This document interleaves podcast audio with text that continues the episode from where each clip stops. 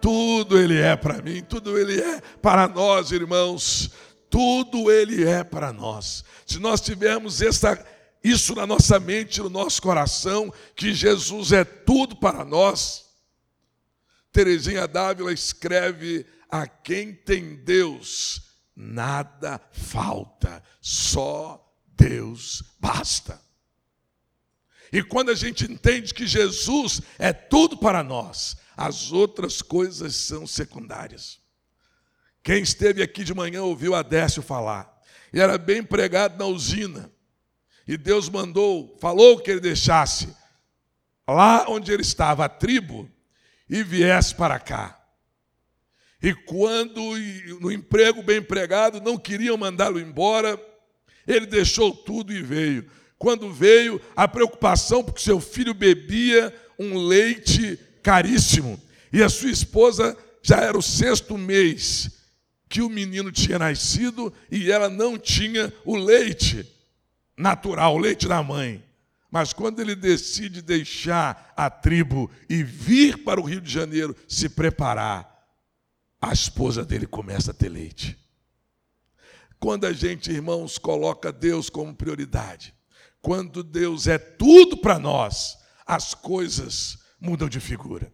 Se a igreja evangélica, se a igreja brasileira, se os crentes tivessem esse pensamento, Senhor é tudo para mim, as coisas fluiriam bem melhor. Porque a Bíblia diz: buscai primeiro o reino de Deus e a sua justiça, e todas as coisas vos serão acrescentadas. Nessa noite, ao pensar no culto em que celebramos o encerramento dos pequenos grupos, eu pensei sobre uma igreja bíblica. O que é uma igreja bíblica? É fácil esse tema, é uma igreja que segue a Bíblia. Mas isso é muito amplo, isso é uma, uma definição muito ampla. É igual quando a gente pega um crente e pergunta para ele, aí eu vou me, não vou me contradizer naquilo que eu falei, mas é gente que não sabe se explicar. O que é Jesus para você? Ele diz tudo. Às vezes esse tudo é porque Jesus não é nada para ele. Quando Jesus chegou para os discípulos, perguntou para eles: Olha, o que, que dizem os homens ser o filho do homem? Aí eles disseram: uns dizem ser Elias, outros Jeremias e outro alguns dos profetas. E Jesus continuou dizendo para eles: E vós, quem dizeis que eu sou? Pedro diz: Tu és o Cristo, o Filho do Deus vivo. E Jesus diz: Bem-aventurado és tu, Simão Barjonas, porque não te revelou a carne nem o sangue, mas o meu Pai que está nos céus. Nós precisamos, irmãos, ter uma definição. E qual é a definição de uma igreja bíblica? Qual a definição de uma igreja viva? Qual a definição de uma igreja pujante?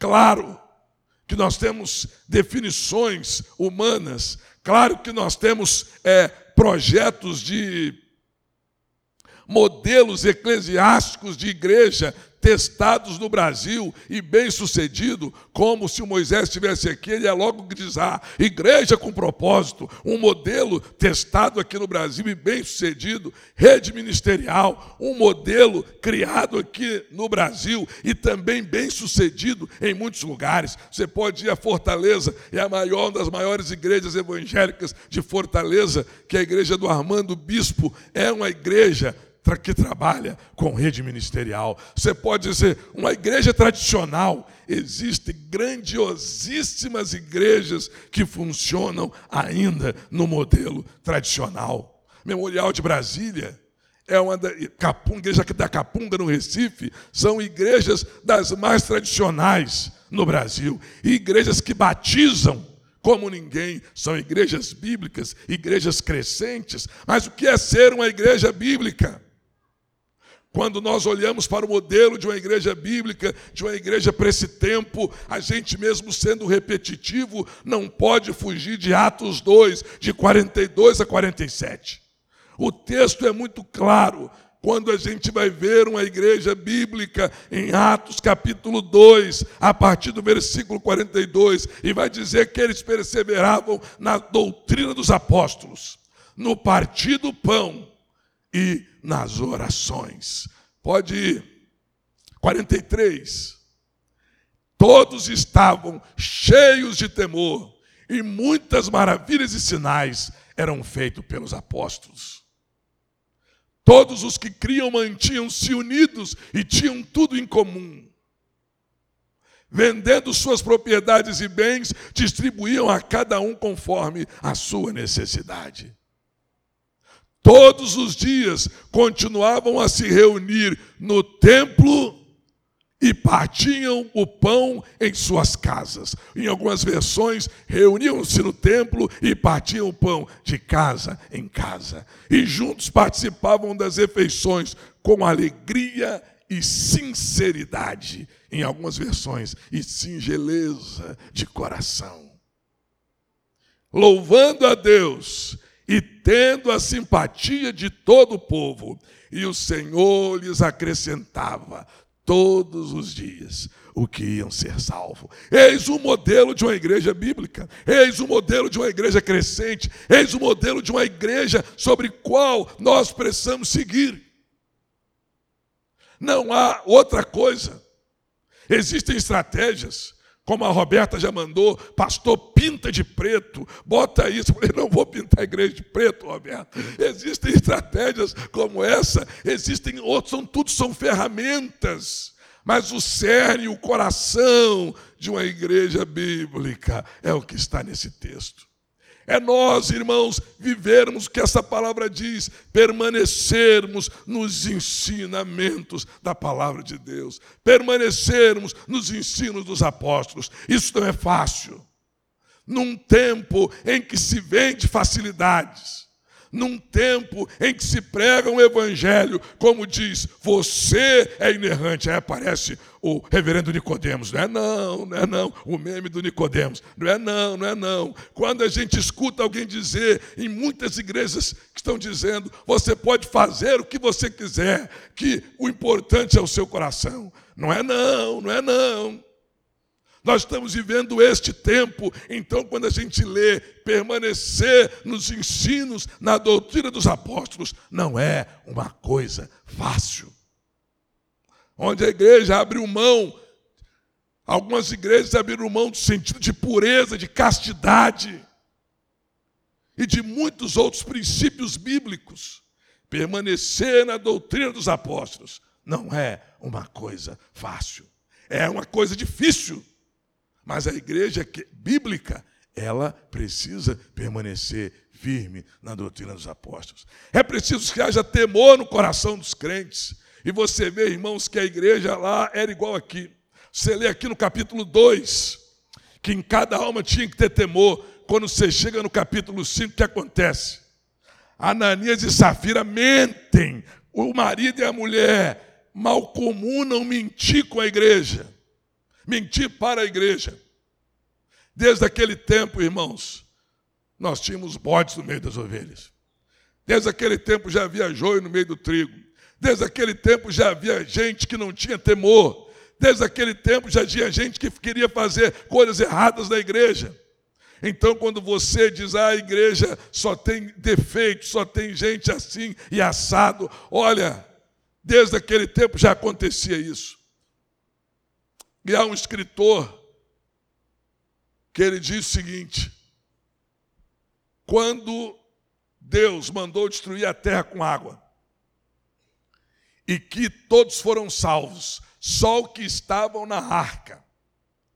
E ele diz, no perfil de três vezes esse livro, ele diz assim: imagine como era a arca, aquele monte de animal, aqueles pares de animais, dia e noite, chuva, o cheiro na arca talvez podia ser insuportável. Eu não sei os projetos de acústica, o barulho daqueles animais gritando e emitindo sons à noite. Devia ser insuportável algumas horas ficar dentro da arca.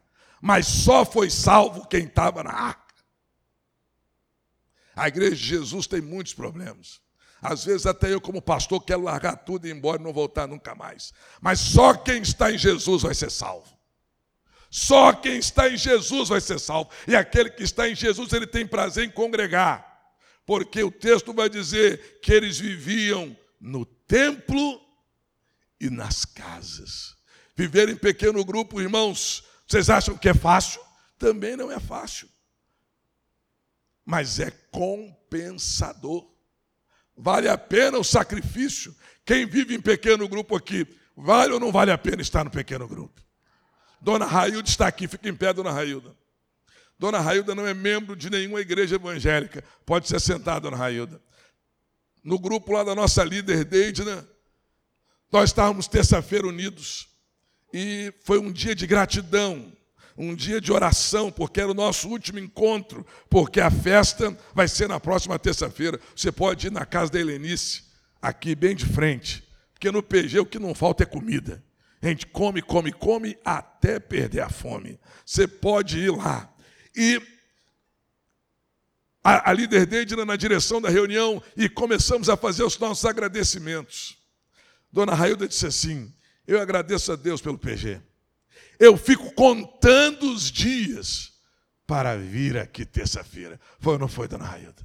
Eu fico contando os dias. Havia lágrimas, nós chorávamos por ouvir o que Deus tinha feito ao longo desses anos, desse ano nas nossas vidas. Vale a pena, irmãos? É difícil, é. Você quer ficar em casa? Quer. Você está cansado? Quer. Esse negócio de ir para casa dos outros. Mas, queridos, é o modelo bíblico. Em Atos, coloca aí, minha filha, Atos 5,42. Atos 5,42 vai dizer que todos os dias, no templos e de casa em casa, leia comigo, todos os dias.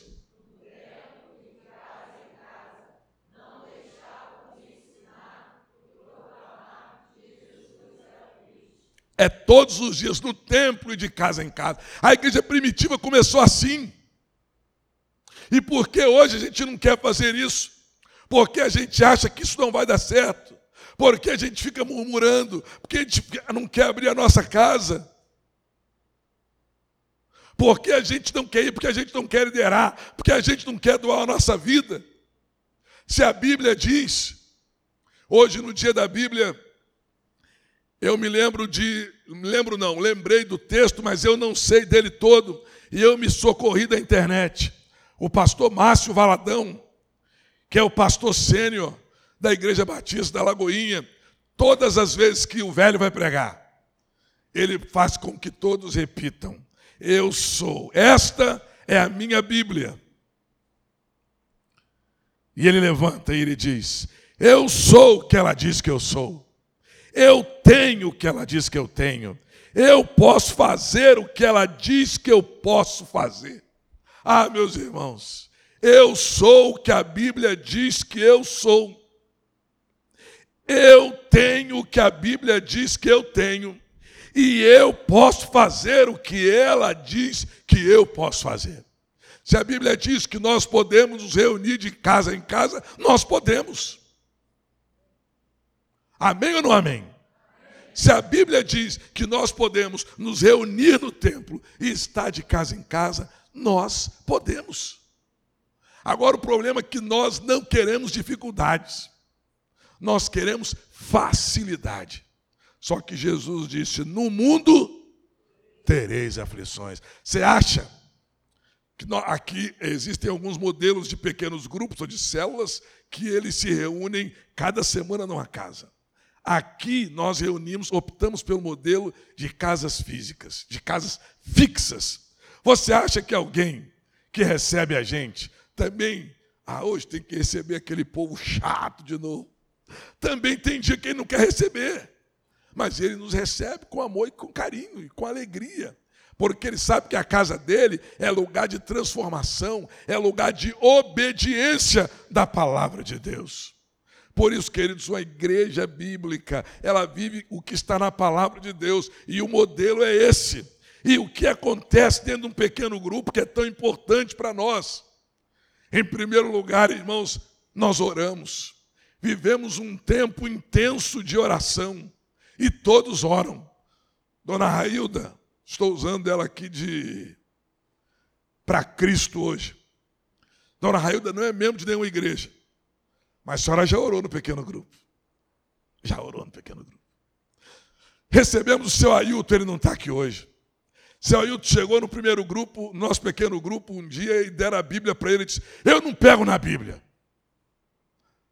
Primeiro dia que ele foi lá, o pessoal se assustou. Falei: Calma, gente. Deus deu uma estratégia. Coloca o texto da Bíblia no roteiro. E quando é um texto grande, cada um lê um versículo. O que, que seu Ailton lê na terça-feira? A Bíblia. Nós temos oração. E a oração, irmãos, nós precisamos de orar, porque a Bíblia é atual e ela não foi revogada. Segundo Crônicas 7,14, não foi revogado. Segundo Crônicas 7,14, diz que se o meu povo, que por mim, que chama pelo meu nome, se humilhar e orar, buscar a sua face e se converter dos seus maus caminhos, então eu ouvirei do céu, perdoarei os seus pecados e sararei a sua terra. Isso não foi revogado. E no pequeno grupo a gente ora. Dona Fátima não está aqui, católica. Eu chego aqui, ela está voltando da missa. Quando Dona Fátima começou a orar, Dona Fátima, ora, Dona, oro, mas ela não sabia falar o em nome de Jesus. Teve um dia que eu quase dei um glória lá, de pentecostal bem alto. Nós começamos a orar, pá, pá. Quando chegou, Dona Fátima orou e disse: Essas bênçãos eu peço em nome de Jesus. Eu, yes! Já valeu tudo! Já valeu tudo, mas Dona Fátima ainda não está aqui, Dona Railda não está aqui. Meu irmão, nós somos semeadores. Você não é o dono da seara, você não é o dono da chuva, você não é o dono da terra, você é apenas semeador. Então, para que você está preocupado se a árvore vai crescer? Por que você está preocupado com a árvore vai dar fruto? Por que você está preocupado com as condições climáticas? Eu e você somos semeadores. E talvez você ache que ah, o pastor está supervalorizando. Não é, irmãos? Para alguém que não pegava na Bíblia, lê a Bíblia. Para alguém que não falava em nome de Jesus, não é porque, é porque não sabia. E ela aprendeu ali ouvindo a gente orar. E ela disse: em nome de Jesus. Então há um momento de oração e oração de resposta. Eu me lembro que Dona Railda, Dona Railda vai ser, vai ser meu exemplo hoje. Dona Railda, é só, ela tinha dois filhos desempregados. E a gente orava. Nancy estava com um genro desempregado. Tinha outro com não sei quem desempregado. E a gente orava. Falei, senhor, o senhor tem que resolver o problema da dona Railda. Só que Deus resolveu da Nancy, resolveu de não sei quem. Eu chegava terça-feira já sem graça, na época que eu liderava. Agora quem manda lá é a Deide. Né? Na época que eu liderava, eu chegava lá sem graça. Será que Deus abriu a porta de emprego para o filho da dona Railda? Eu já nem perguntava mais. Eu já estava, ah, meu Deus do céu. Não mas um dia, dona Railda chegou, a gente chegou lá. Eu não fui nesse dia. A líder Deide estava liderando. Daqui a pouco eu escuto um, um, um zap vibrante. Pastor, digo, o que, foi? O que, que foi? O que, que foi? Ela disse: Deus abriu a porta de emprego para os filhos da Railda. Resposta de oração, irmãos. Nós estamos vendo ali, perto um do outro. Segunda coisa que há, ao compartilhar. A gente compartilha as nossas experiências, a gente compartilha as nossas dores, a gente conversa, a gente se abre para o nosso irmão. E quando o ambiente é de ser, quando a pessoa se sente segura naquele ambiente, é melhor ainda. Eu imagino as histórias, as experiências do PG da Beta, só com meninas meninas com muitas histórias, meninas de pais não crentes, meninas que não tinham é, algumas sem muita referência, ou algumas sem é, liberdade de conversar com a mãe, e faz da Beta uma mãe espiritual, e que se abre naquele ambiente que só tem meninas. Só tem meninas. Em cada PG há isso. Imagina o Fernando no PG de casais, também liderando ali aquelas famílias. Imagina as crianças, é, Jaciara, Tati e a, a outra liderando o PGI. De ouvir pedidos de crianças e crianças orando. Irmão, você ouvir criança orando, quebra o seu coração. Quebra, você manda a criança orar. E às vezes a criança te dá um socão assim no estômago, que você fica com tempo para se recompor. No PG, a intensa oração. no PG há um compartilhar. E às vezes o líder fala assim: hoje a gente não pode falar muito. Aí não é assim, não, hoje eu preciso falar. Eu preciso contar. E Deus vai agindo assim na nossa vida. E em último lugar, o que acontece no PG é o estudo da palavra. Pastor prega aqui um sermão.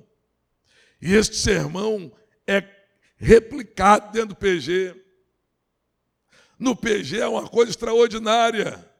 No PG nós temos a liderança, ela é multiplicada. Desde quando foi começar o PG, participar do PG, ela jamais queria ser líder. Eu jamais vou ser líder. Hoje ela não quer mais, expulsou até o irmão Antônio que liderava lá, porque lá o pastor não vai, só vai o irmão. E ela expulsou, disse aqui esse PG é meu, o senhor vai embora e abre outro PG para você. Eu disse, tá bom, seja feito sua vontade, assim na terra como no céu. PG é bênção, irmão. PG é alegria, e você precisa entrar nisso. Você precisa ser abençoado. Quando a gente vê de resposta de oração, irmãos, está aqui Dagmar. Dagmar hoje não sente mais tantas dores, mas Dagmar sentia muitas dores. Vinha para cá, ou pequeno grupo, só Deus sabe como. Hoje ainda ela anda meio assim, mas já sem dor é Dagmar. É a nossa, é a nossa irmãzinha torta, mas ela está direitinha. Sem dor já pode andar. Né? E Dagmar, a gente orando. E Dagmar falou assim: Eu vou, olha o que acontece no PG. Dagmar, vou ter que te entregar. Dagmar, vou ter que te entregar agora. Vou ter que te entregar.